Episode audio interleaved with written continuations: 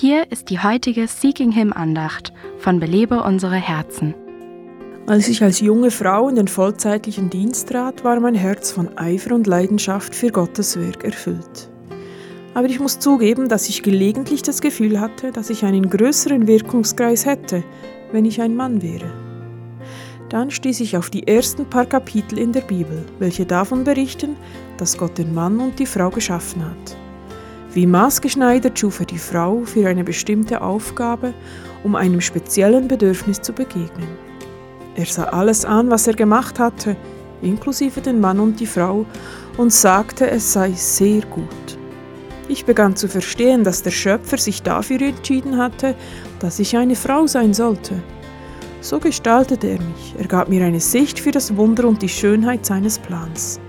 Ich fing an, meine Weiblichkeit nicht als Last, sondern als Segen zu betrachten. Sie ist eine Möglichkeit für mich, Gott zu ehren und sein Bild wiederzuspiegeln. Vergiss nicht, dass du nicht zufällig als Frau geschaffen wurdest. Hast du Gott dafür gedankt, dass er dich so gemacht hat, wie du bist?